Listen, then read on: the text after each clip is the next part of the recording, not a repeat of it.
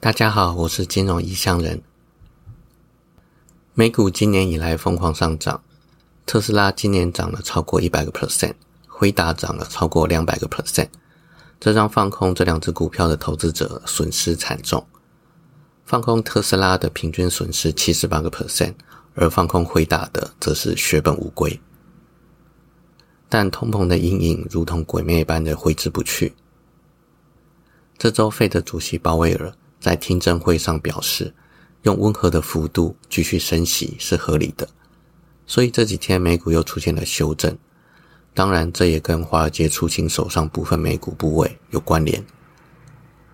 美国的通膨要降到正常的两个 percent，恐怕真的会跟 INF 的估计一样，至少要到明年二零二四年才有机会发生。日经二二五的部分，则是在前两周提到有些压抑上涨的反向因素之后。在上周五出现了停止上涨、进入盘整的现象，会不会整理完之后再继续上涨，就有待观察。另外，台湾加权指数也是在上周五进入了盘整。有关 AI 的部分，之前有说过，AI 的硬体资源是由黄仁勋老黄的辉达独占市场，但现在不是独占了，超维 AMD 推出了竞争产品。一般来说，出现竞争产品的市场会慢慢从没有人竞争的蓝海，进入竞争激烈的红海，市占率跟利润都会节节下滑。但目前市场够大，大到两家没有办法全部吃下，离竞争导致利润下滑还有很长一段时间。所以这些对辉大、AMD 的股价都是正面的因素。等到市场开始接近饱和之后，才会开始惨烈竞争。AMD 这间公司主要的业务是设计 CPU 的晶片，在 CPU 产业一直屈居第二，在 Intel 之下。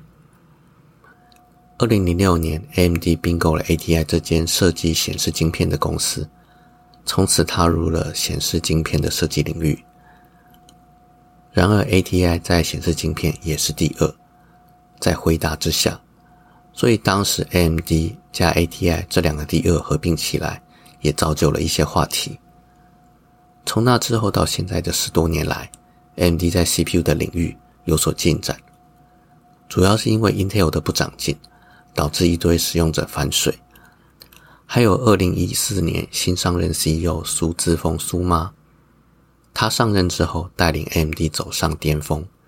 推出 Zen 系列产品。市场上开始出现了 AMD 真香这种称赞，但是在显示晶片领域，则是一直维持第二，完全没办法跟龙头辉达相提并论。近年来比较有话题的部分，就是他们将 CPU 的内显效能大幅度提升到可以跟入门独立显示卡一零三零相比。AMD 的股价在苏妈上任之后的九年内狂涨了三十倍。而现在两间公司又将在 AI 领域交锋，我们就拭目以待这两间公司之后会如何的竞争吧。讲到辉达跟 AMD 这两间公司，有一件很有趣的事情可以说：辉达 CEO 黄仁勋，人称老黄，跟 AMD 的 CEO 苏姿峰，人称苏妈，这两个人是台南世家的后代，而且是远房亲戚。苏之峰的外公跟黄仁勋的妈妈是兄妹，也就是说，苏之峰是黄仁勋的表外甥女，而黄仁勋是苏之峰的表舅，所以也有人戏称 AI 硬体竞争是台南孩子之间的竞争。接下来讲讲西谷银行破产的后续发展。虽然美国政府对西谷银行的存款进行了一些保障。但是对于西谷银行开曼群岛分行的客户，就不是这么一回事了。今年三月，西谷银行倒闭的时候，美国政府介入保护这间银行的所有美国存款，并将该行的美国客户账户跟贷款机构等等卖给了第一公民银行。但西谷银行的开曼群岛分行却从这个保护中被排除了。根据美国联邦存款保险法的规定，只有美国国内存款受到保护，而根据二零一三年 FDIC 通过的一项规定，美国银行在国外分行的存款不被视为联邦存款保险法当中的存款，也就是说，外国分行的存款不受到保护的意思。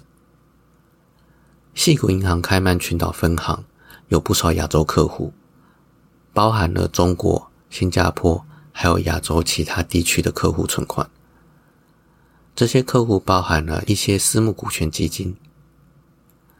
这些公司曾经使用西谷银行存款账户的信贷额度，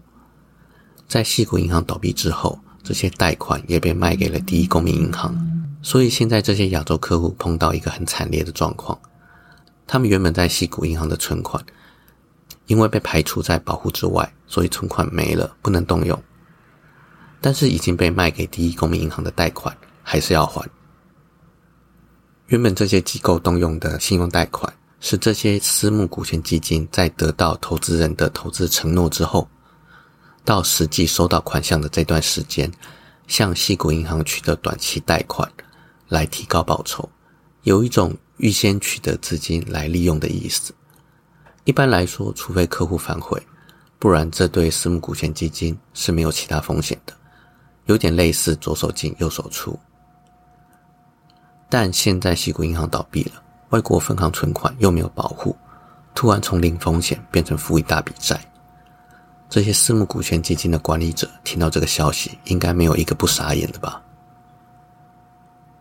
当然，他们有询问第一公民银行，这些贷款能不能用开曼分行账户内的存款来还，但第一公民银行接受采访的时候表示，这在法律上是不可能的，因为现在贷款跟存款。是属于两间不同的银行，贷款是在第一公民银行，存款是在西谷银行开曼群岛分行。不过，第一公民银行已经告知一部分相关客户，表达愿意给他们更多时间来偿还贷款。另外，FDIC 有告知西谷银行开曼群岛分行的存款户，说他们将被视为一般无担保的债权人，而且可以在七月十号之前。向 FDIC 提出索赔，可是索赔这种东西不是你提出申请，隔两天就会进入你的账户的。而且，就算旷日费时之后取得资金，也很有可能没有到达你原本的数字。这对在开曼群岛分行存款的私募股权基金算是很棘手的问题。这给了我们一些启示：一，如果要在国外银行存款。不要看有存款保障或保险就觉得安心了，要先确认你想存入这个分行有没有在那个国家政府的金融保护范围之内，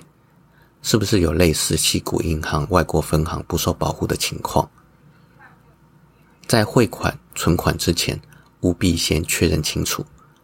否则万一碰到这种大银行倒闭，你的钱就不受保护，很有可能拿不回来，或隔了很长一段时间才拿回来一点点。二，虽然银行倒闭的几率不高，但是只要一听到你存款银行有倒闭疑虑的时候，最好先把资金移到其他安全的地方。即使要跟人家一起挤兑，也要移动资金。不怕一万，只怕万一。万一这银行倒闭的时候，你又要动用这笔钱，那就麻烦了。好了，我是金融异乡人，今天就先到这边，拜拜。